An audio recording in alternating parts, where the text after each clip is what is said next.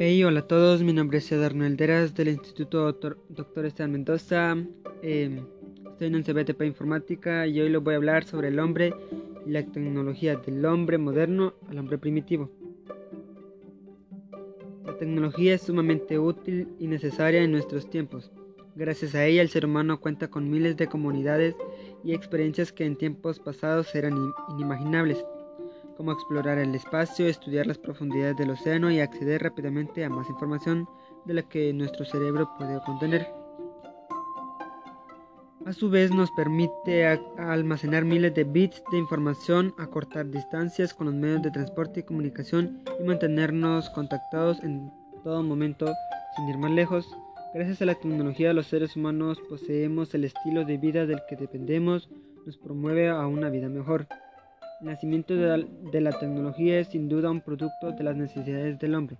Surge como una manera de superarse, perfeccionarse, analizarse y favorecer el proceso de la humanidad y la evolución del hombre. La mayoría de las nuevas tecnologías surgen como imitación y perfeccionamiento de la mente humana. Es importante destacar entonces que la tecnología no es más que un instrumento o un medio para llegar a un fin de la evolución y prosperidad del ser humano. La cantidad de avances tecnológicos que han logrado a lo largo de la historia del hombre son innumerables. Con el correr del tiempo, la tecnología ha comenzado a evolucionar con mayor rapidez. En los últimos años el proceso tecnológico ha sido claramente más rápido. El primer celular de la historia, por ejemplo, fue creado en 1983. Era más grande que un teléfono inalámbrico moderno. Pesado, poco estético, con baja calidad de sonido y una batería con duración para una hora de conversación. Tan solo 27 años más tarde los celulares han evolucionado enormemente. En la actualidad su peso es mucho menor, son más estéticos y pequeños y con una batería que supera la capacidad de la primera incontables veces. A su vez no solo permite hacer llamadas sino almacenarlas. Descargar y enviar archivos e información, mandar mensajes instantáneos, conectarse a internet, chatear online, enviar y recibir correo, ver televisión, escuchar radio, almacenar música y escucharla entre tantas otras funciones. La ciencia y el estudio de la mente humana también ha hecho procesos con el correr del tiempo. Ha generado hipótesis y teorías que explican el funcionamiento del cerebro humano y la mente, pero en términos prácticos no ha habido un cambio sustancial y universal en el funcionamiento de la mente humana. Es posible decir entonces que existe una diferencia entre la evolución de la mente y la evolución de la tecnología. La primera se da únicamente en laboratorios o estudios especializados, ya que si bien se han hecho avances en el estudio de la mente, estos avances no han sido aplicados a la humanidad en su totalidad, mientras que la última es mundialmente aceptada y utilizada por todos los hombres. En la actualidad la evolución tecnológica ha llegado a un punto en el cual máquinas más avanzadas igualan o superan en algún aspecto el funcionamiento de la mente humana. Los mayores interrogantes que surgen de este razonamiento y que se intentarán resolver en este ensayo son que han quedado olvidada la mente, cómo es la relación de esta ante la evolución de la tecnología, cuáles son las consecuencias de la tecnología en la mente humana, realmente estamos evolucionando el hombre ha evolucionado potencialmente a través de los años. Su desarrollo ha sido constante. En un primer momento se logró realizar una transición de lo icono a lo conceptual, como explicó Roman Gubert en la hipótesis del lago. El hombre primitivo se ve reflejado en el agua, deduce que es el mismo y de esa manera, lo que antes era una representación icónica para hacer una representación racional. Lentamente el tamaño del cerebro fue aumentando y la misma proporción aumentaron las habilidades sociales, mentales y prácticas del hombre hasta llegar a lo que somos hoy. Así el ser humano fue desarrollado, desarrollando la razón, la inteligencia social, el lenguaje, las habilidades manuales, la supervivencia y la caza. A su vez, fue creando culturas, simbolismos, mitos, ritos, religiones, sistemas políticos, económicos, ciencias y artes. Toda persona está formada por una base cultural, ética y moral que va adquiriendo a través de la propia experiencia a lo largo de su vida. También el psicólogo, el psicólogo Carl Jung, en la que establece que existe un lenguaje común a todos los seres humanos de todos los tiempos y lugares del mundo, constituido por símbolos con los que se expresa un contenido de la psiquis que está más allá de la razón. En otras palabras, sería un conocimiento del cual el hombre puede acceder inconscientemente a través de un lenguaje universal que conecta a todas las personas del mismo modo. Siguiendo esta línea de pensamiento, podríamos decir que, dada la igualdad de condiciones mentales con las que los seres humanos nacemos y somos formados, nuestro fin debería ser similar. Aristóteles escribió hace muchos años que más allá de fines materiales o efímeros del hombre, efímeros, perdón, del hombre, existe un fin supremo, absoluto que es la felicidad. De la misma manera lo afirmaron muchos otros sabios a lo largo del tiempo. Sin embargo, este filósofo añadió algo más. Explica en su libro de Ética a que aquello que genera una división entre los hombres no es el fin, sino el medio para llegar a aquel fin. Es decir, que las opiniones de cada hombre sobre la naturaleza y la esencia de la felicidad son diferentes y esto puede ocasionar que el fin, el fin último quede olvidado, generando una falta de, de entendimiento entre las personas, una división. Esta división está claramente instituida en la sociedad actual. Cada hombre cada sociedad tiene un medio distinto para llegar a aquello que considera felicidad. Un claro ejemplo podría ser la tecnología, donde podemos encontrar a los apocalípticos o tecnófobos y a los integrados o, tecnófilos, según Diego Levis, doctor en Ciencias de la Información por la Universidad Autónoma de Barcelona. La tecnología ha evolucionado en media a la necesidad del hombre, mencionando en su libro La pantalla ubicua ciertos deseos o anhelos que han guiado la curiosidad del hombre a lo largo del tiempo, como controlar el tiempo, crear seres artificiales, recrear la realidad, reducir el espacio y explorar territorios desconocidos. Entonces, conecta estos deseos con el dualismo cartesiano para explicar la evolución del ordenador. En otras palabras, lo que explica el autor es que el anhelo por hacer realidad aquellos deseos, junto con el dualismo cartesiano, fueron los detonantes que dieron lugar a la evolución de la tecnología. De este modo es posible decir que aquellos deseos pueden haber estado presentes en la mente de muchas personas y que para algunos el modo de llegar a la felicidad haya sido a través del cumplimiento de estos deseos. La evolución de la tecnología es entonces el medio que los tecnófilos han elegido para encontrar lo que llaman de felicidad.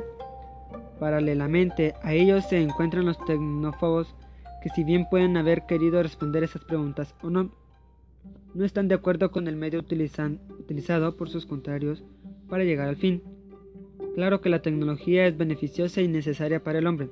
Actualmente podría decirse que es una necesidad básica del hombre no solo para insertarse en la sociedad, sino también para sobrevivir en el ámbito globalizado presente.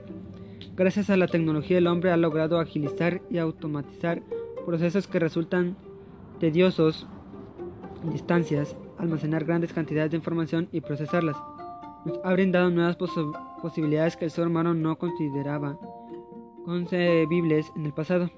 En los últimos años los avances tecnológicos han sido increíbles los circuitos integras duplican su capacidad en menos tiempo, comenzando con el abaco, siguiendo por la máquina de calcular de Picard, hasta llegar al ordenador actual y los celulares modernos, entre otros.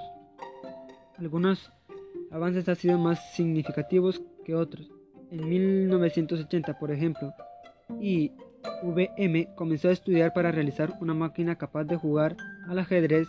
Para crearla realizaron un estudio exhaustivo de cómo las máquinas podían llegar a tomar decisiones en 1996, finalmente lograron crearla y la llamaron Deep Blue.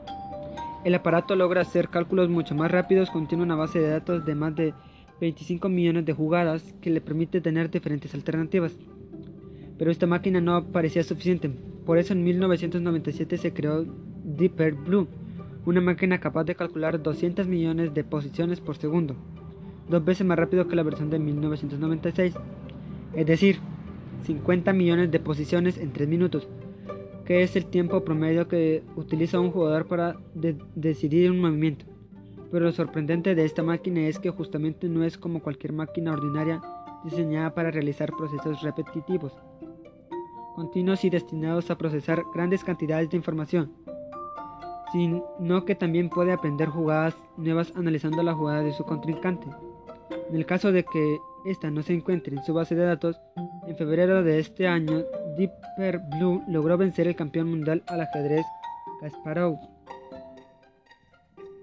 A su vez, en los últimos años, se ha, se ha creado una máquina capaz de generar hipótesis, un software capaz de descifrar idiomas antiguos de forma autónoma, un software evolutivo que deduce leyes naturales por sí solo y un hardware que evoluciona por sí solo, entre otros.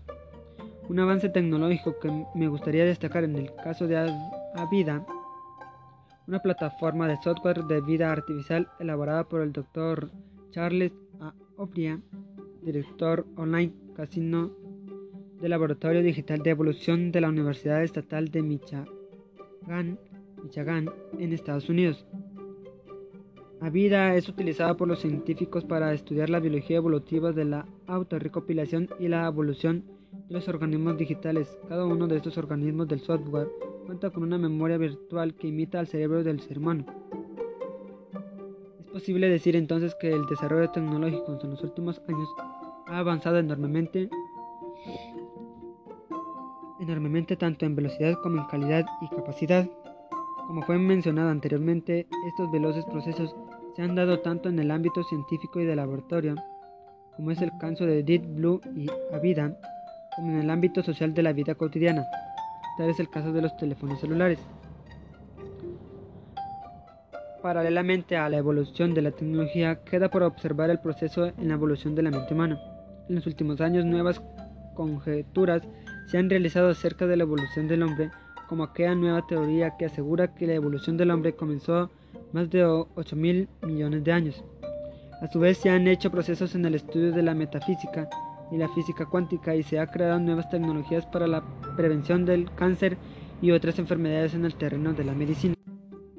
A modo de ejemplificar más ampliamente los avances tecnológicos en la vida cotidiana o exhibirán a continuación dos gráficos. El primero muestra la evolución de las tecnologías digitales de sitios web a lo largo del tiempo en base a sus avances en materia de la capacidad de información almacenada o contenido y las conexiones sociales que éstas permiten.